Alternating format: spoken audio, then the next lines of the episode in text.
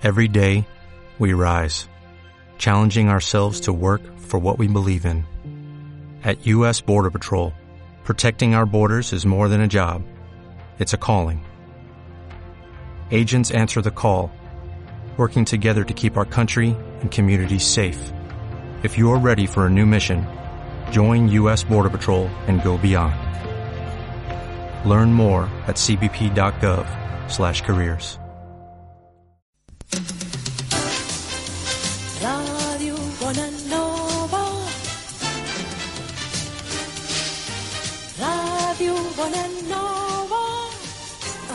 107.1. Bonanova.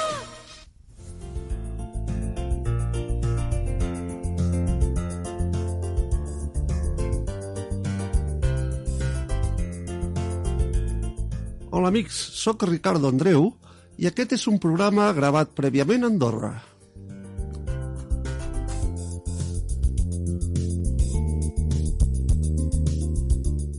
T'invitem a escoltar durant uns minuts música, testimonis i pensaments de persones interessades a compartir les seves experiències personals.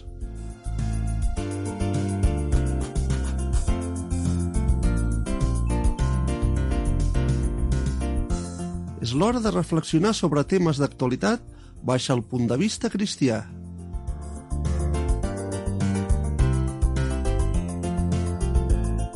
És l'hora de la realitat cristiana, és l'hora d'exalçar a Crist.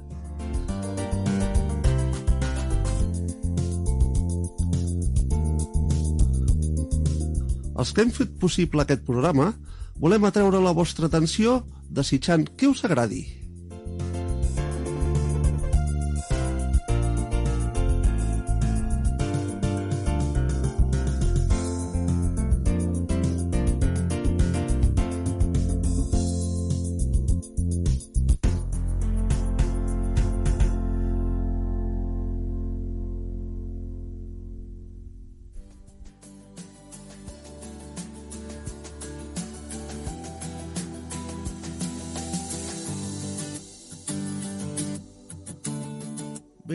Benvinguts una vegada més al programa Compartint.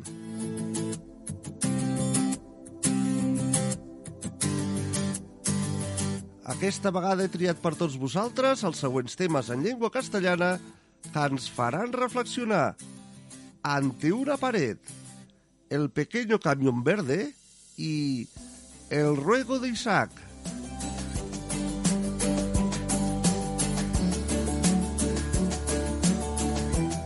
En català en Jo soc, la violència en els mitjans de comunicació i una decisió ajornada.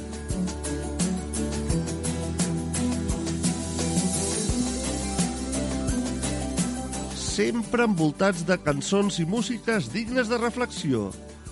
Ja sabeu, si voleu compartir les vostres experiències personals, poseu-vos en contacte amb Ràdio Bonanova. Telèfon 93 202 34 36. Repetim.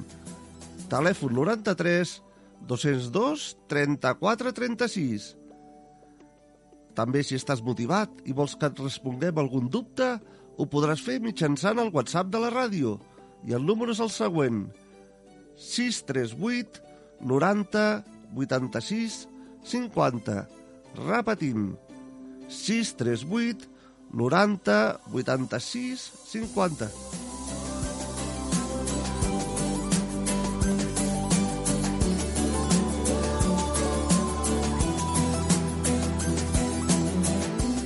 Si vols escriure'm personalment i vols compartir el que t'ha donat Déu, al final del programa, en l'acomiadament et diré com fer-ho. Per tots vosaltres, al programa Compartint.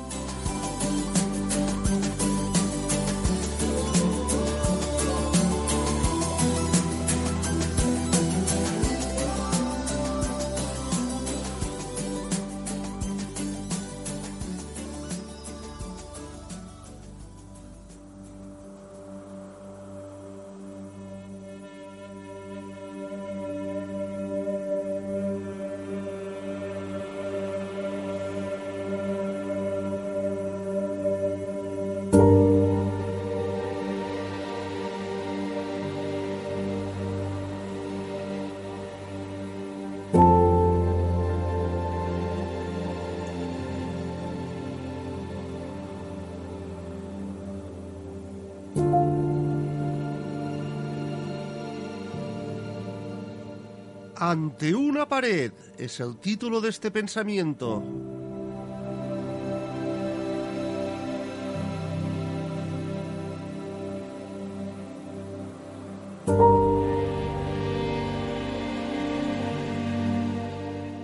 Dice así el capítulo 11 y el versículo 3 de Hebreos.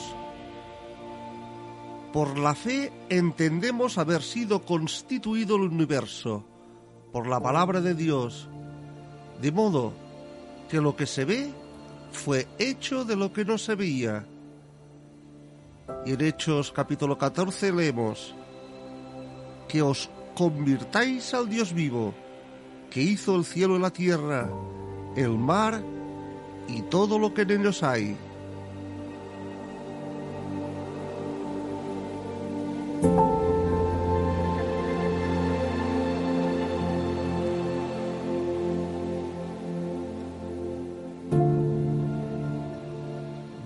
Todo lo hizo hermoso en su tiempo, sin que alcance el hombre a entender la obra que ha hecho Dios desde el principio hasta el fin. Investigadores y filósofos se cansan elaborando hipótesis para explicar qué hizo Dios. Esas teorías tratan de retroceder en el tiempo hasta unas mínimas fracciones de segundo después de esa famosa explosión, el Big Bang, que sería el origen del universo.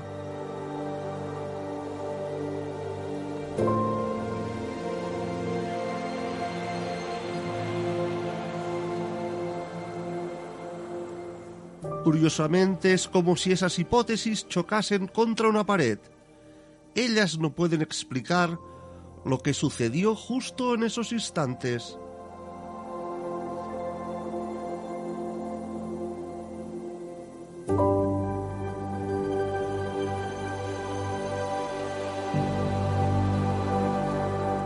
El hombre no puede comprender la obra de Dios.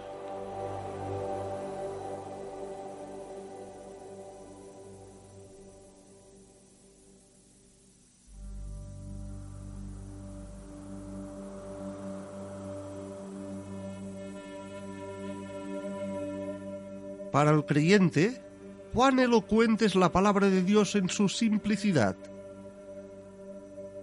Lo que se ve fue hecho de lo que no se veía. En el principio creó Dios los cielos y la tierra. Génesis capítulo 1 y versículo 1. Por la palabra del Señor fueron hechos los cielos. Salmo 33 y versículo 6. Los cielos cuentan la gloria de Dios y el firmamento anuncia la obra de sus manos. Salmo capítulo 19 versículo 1.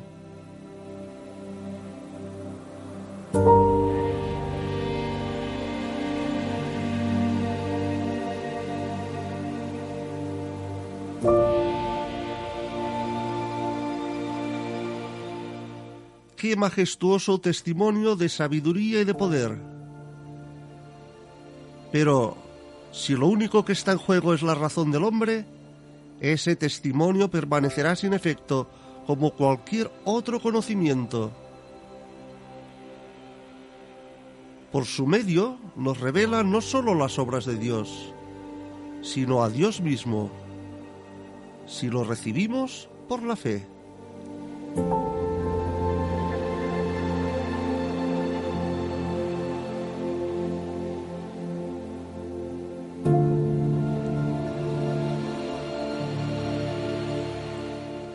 Para el creyente ya no hay pared. Dios se reveló no sólo mediante la creación, sino aún mejor, en la persona de su Hijo Jesucristo y a través de las sagradas escrituras, la Biblia.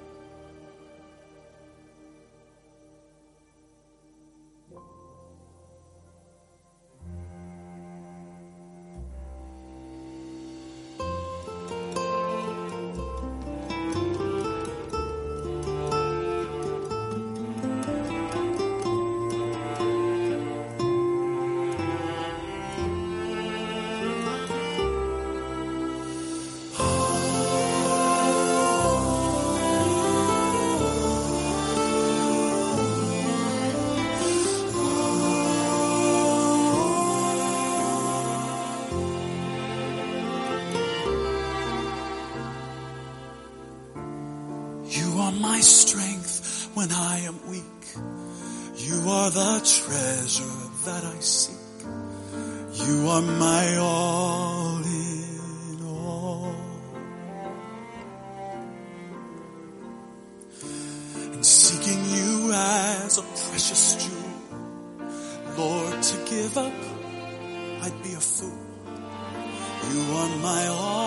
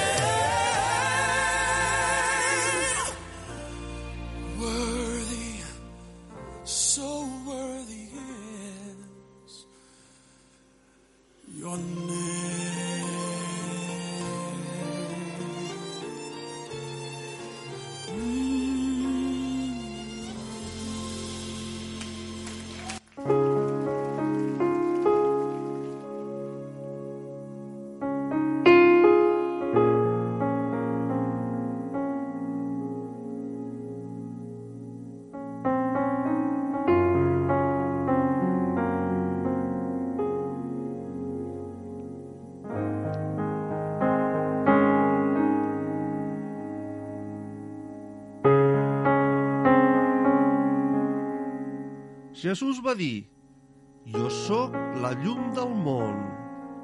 Llibre de Joan, capítol 8 i versícul 12.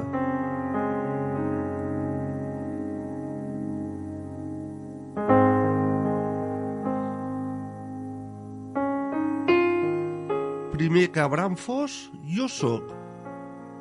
Llibre de Joan, capítol 8 i versícul 58.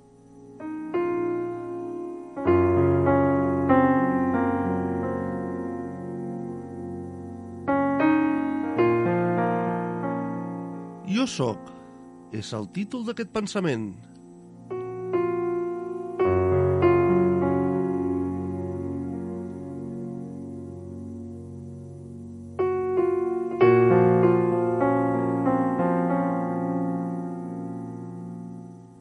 Tot el que Déu és habitava corporalment en Jesús. Per això, sovint, en l'Evangeli de Joan, Jesús es presenta amb les paraules «Jo sóc». A l'original grec, aquesta expressió reflecteix un present perpetu.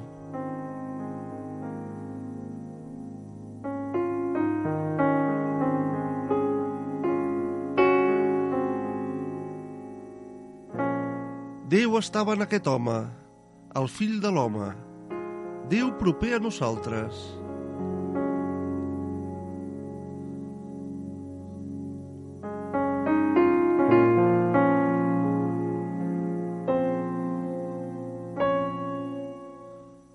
Quan els seus deixebles estaven espantats a causa d'una gran tempesta, Jesús els va dir, Jo sóc, no tingueu por. Llibre de Joan, capítol 6 i versícul 20. I quan el van rebre a la seva barca, es van tranquil·litzar.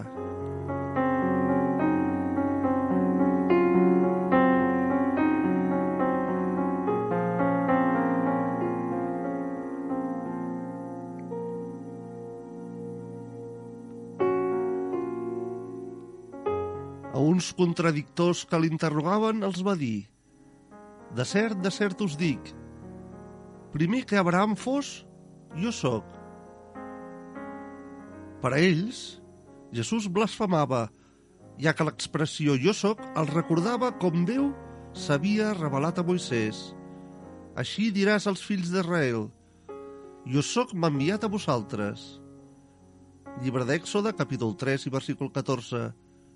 I Joan afegeix, van agafar llavors pedres per llançar-li.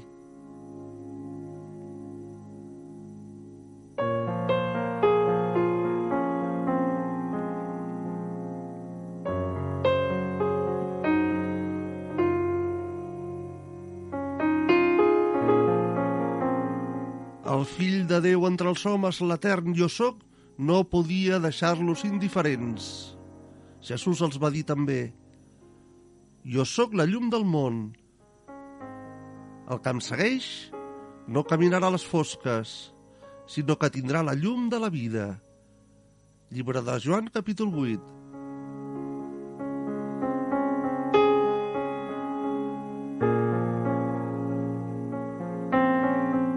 Molts temien aquesta presència, la del fill de l'home.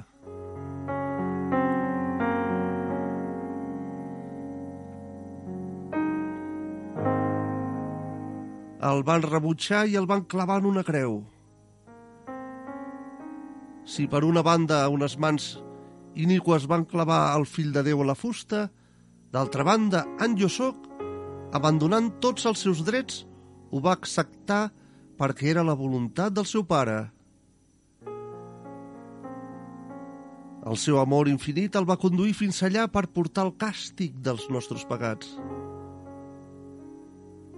Ara, ressuscitat, eternament viu, pot salvar a tots els que el reben i els dona la pau.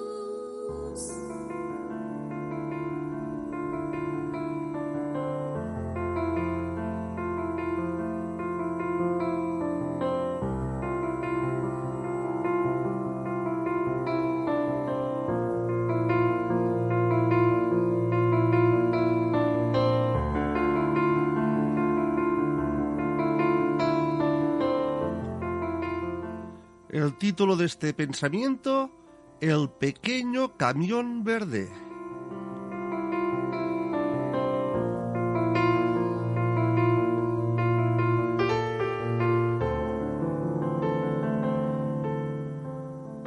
Leemos en el capítulo 10 de Lucas. Jesús dijo a sus discípulos, La mies a la verdad es mucha, mas los obreros pocos. Por tanto, rogad al Señor de la mies que envíe obreros a su mies.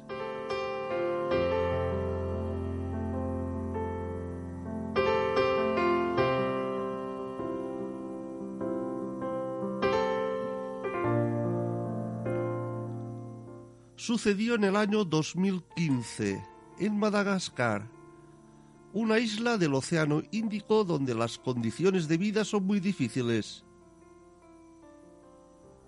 Una iglesia del sur de la isla pidió Biblias a la biblioteca cristiana de Antananarivo.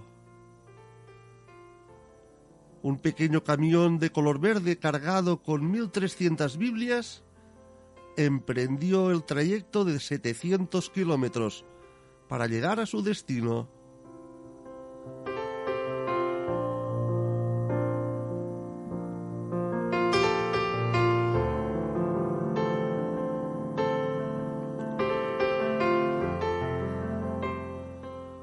Responsables querían aprovechar para vender parte de las Biblias en los pueblos por los cuales pasaban.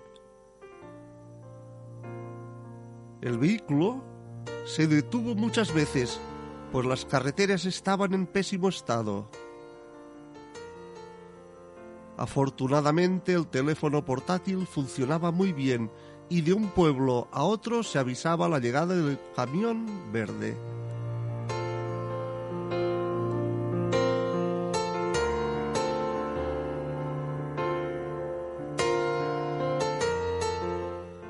En cada pueblo la gente se amontonaba para comprar a bajo precio ese precioso libro. Era tanta la demanda que a mitad del camino ya no quedaban más Biblias, y el conductor tuvo que dar media vuelta para ir a buscar más.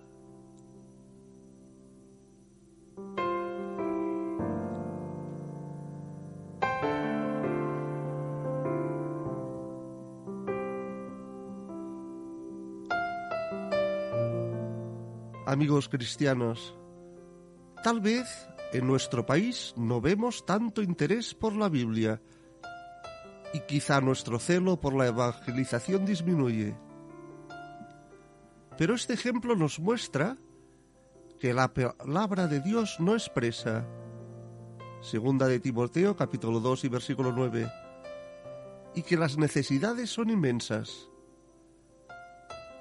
Estemos listos para responder.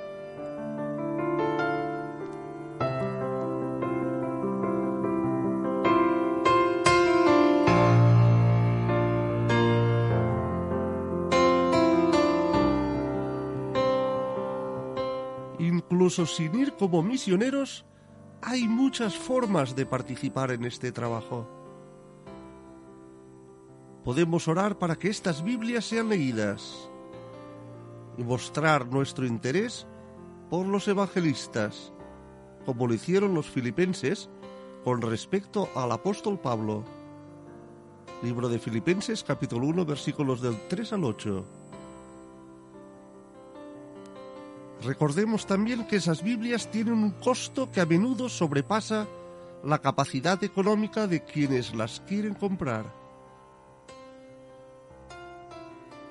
Pensemos en esto para ayudar según nuestras posibilidades.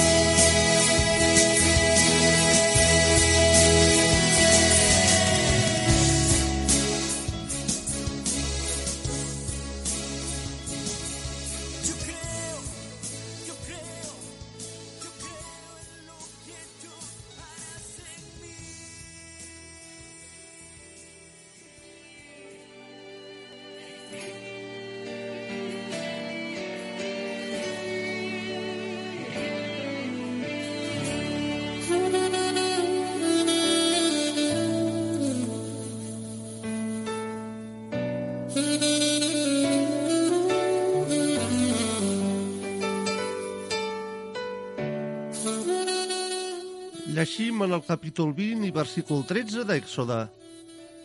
No mataràs. I en el Salm 55 i versícul 9 he vist violència i picabaralla a la ciutat. Seguim llegint el Salm 140 i el versícul 1 que ens diu Allibereu-me, o oh Senyor, de l'home dolent. Guardeu-me d'homes violents.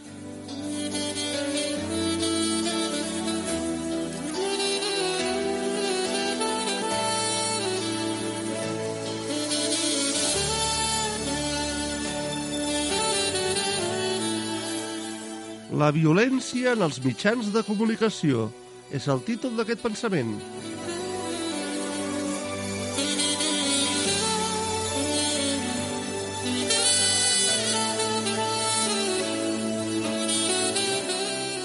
L'assassinat és castigat per les instàncies judicials de tots els països, segons el manament donat per Déu. No mataràs.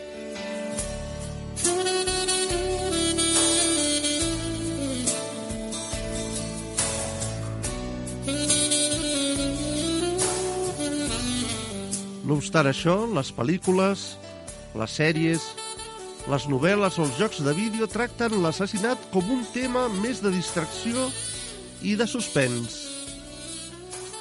Cal fer-se aquesta pregunta. Què és més important?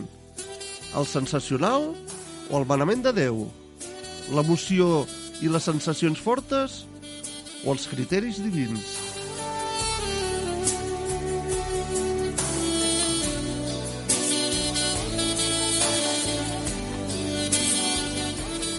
Moltes persones tracten de fer callar la seva consciència respecte a aquesta forma de trivialitzar la violència dient als altres. Només és obra de ficció, no té res a veure amb la realitat. No obstant això, hi ha exemples de crims horribles que es van desenvolupar exactament com en les pel·lícules.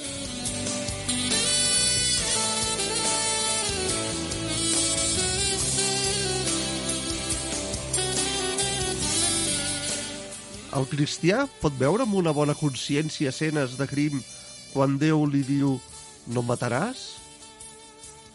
Que fort impacte negatiu tindran sobre ell? Per cert, hi ha interacció entre el que veiem, el que sentim i el que fem.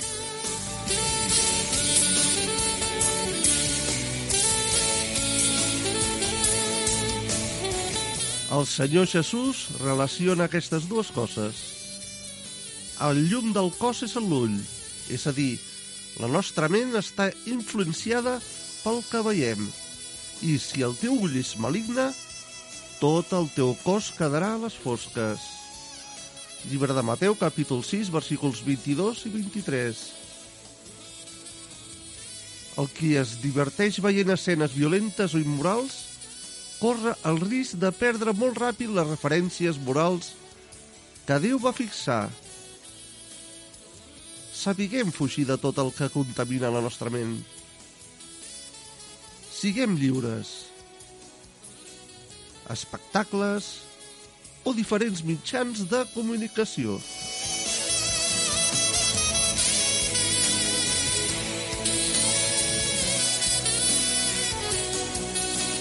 No deixem que la nostra consciència s'endureixi.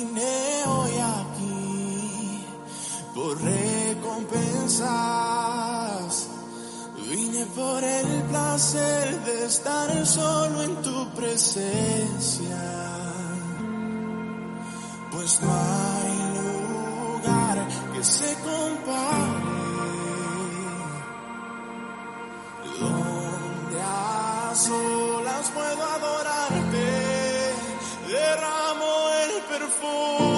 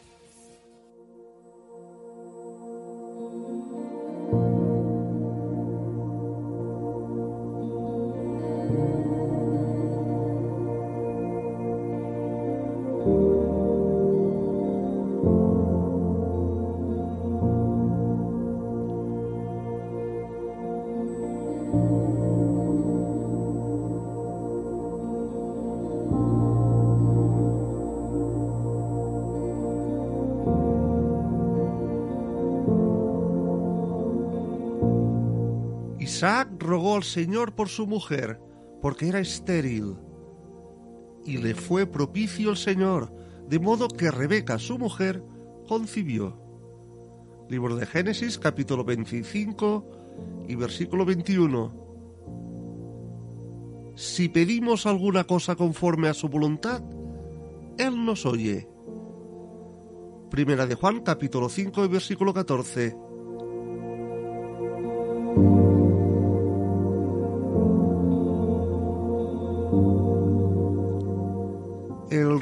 Isaac es el título de este pensamiento.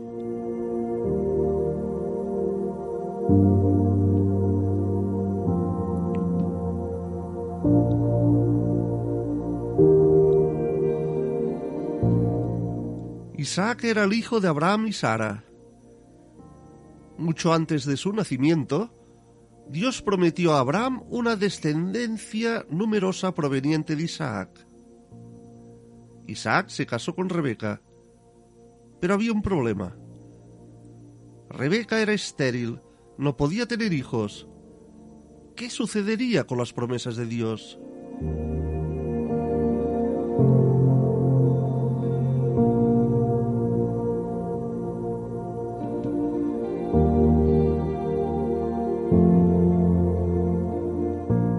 ¿Isaac se resignaría? No. Él también era un hombre de fe y aprendió a conocer personalmente al Dios de su padre. Fue a él, oró e incluso rogó. Sabía que su oración correspondía a una promesa que Dios había hecho a Abraham. Era según su voluntad. Isaac rogó y Dios escuchó sus oraciones.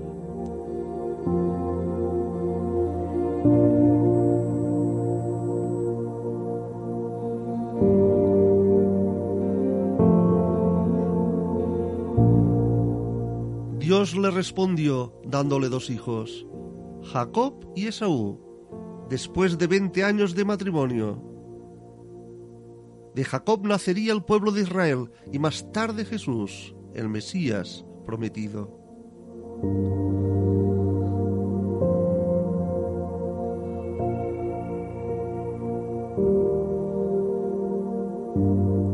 Este pasaje nos enseña que hay cosas en los cuales Dios espera que insistamos en la oración.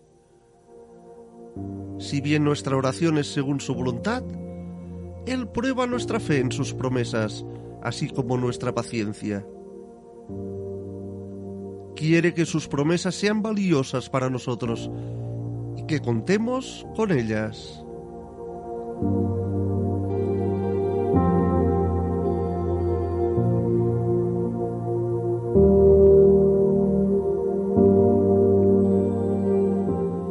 No dudemos en orar, incluso si parece que las circunstancias de nuestra vida se oponen al cumplimiento de lo que Dios nos prometió. Y si no responde inmediatamente, perseveremos.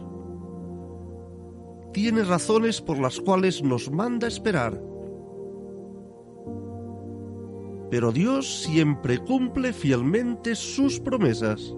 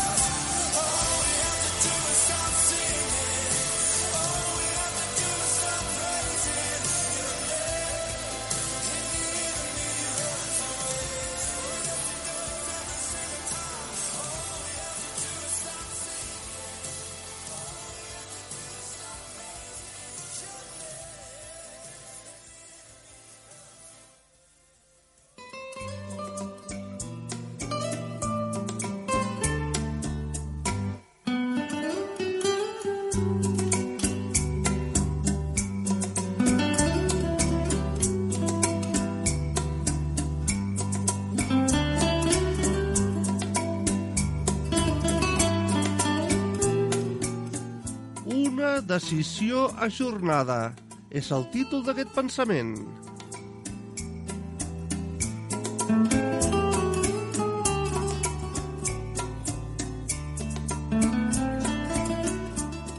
Llegim en el capítol 12 i versícul 1 del llibre d'Eclesiastés.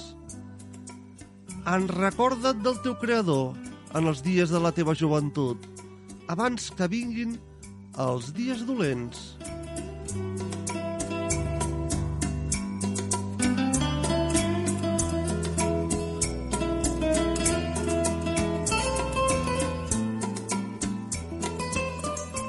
En la vida de l'Albert, un jove ple de vida, tot anava bé. Els seus amics apreciaven la seva energia i la seva serietat. Aparentment tenia un futur enriquidor.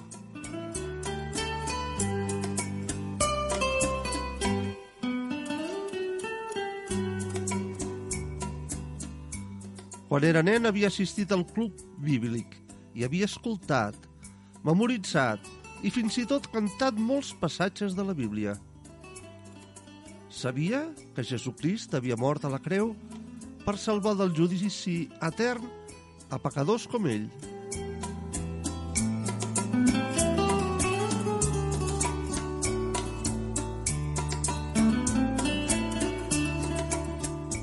Confessar el seu estat personalment a Déu l'hagués compromès. Per això preferia buscar excuses. Encara tinc temps. Soc jove. La religió és per a la gent gran.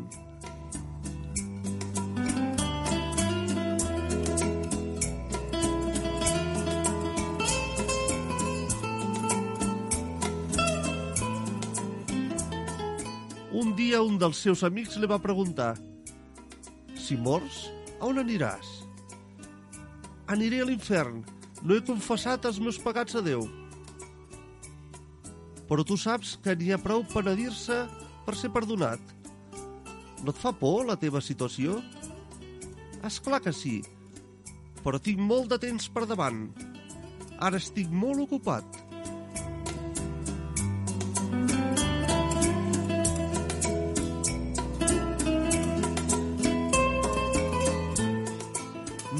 Reflexionar seriosament.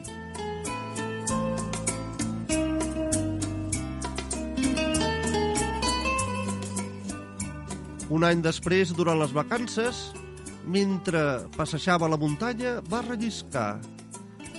La seva caiguda va ser mortal.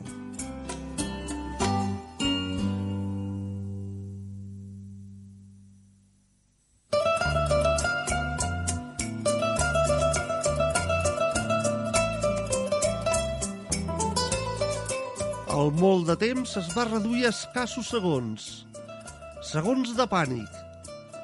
Va tenir temps per clamar a Déu i dir-li «Jesús, he pecat, salveu-me!» On estarà l'Albert? A l'eternitat? En el paradís o l'infern? Només Déu ho sap.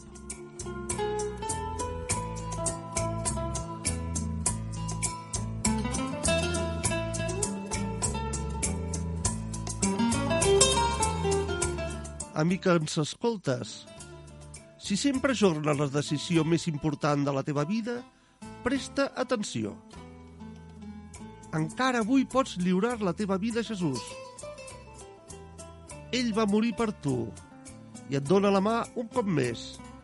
Ara ho fa mitjançant aquest missatge que t'estic donant. Paradeix-te i creu en ell perquè siguis fora de perill eternament.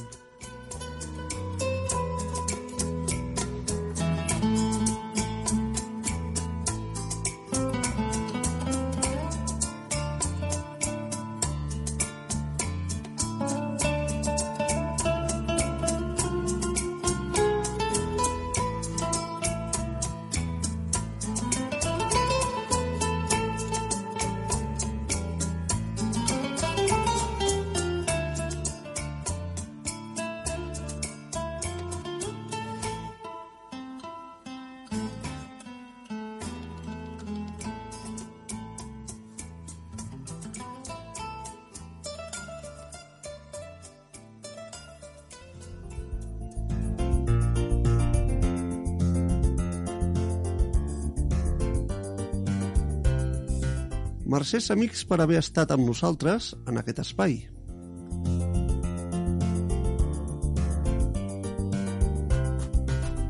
Aquest espai ha estat pensat perquè puguis compartir els teus pensaments i experiències amb Déu.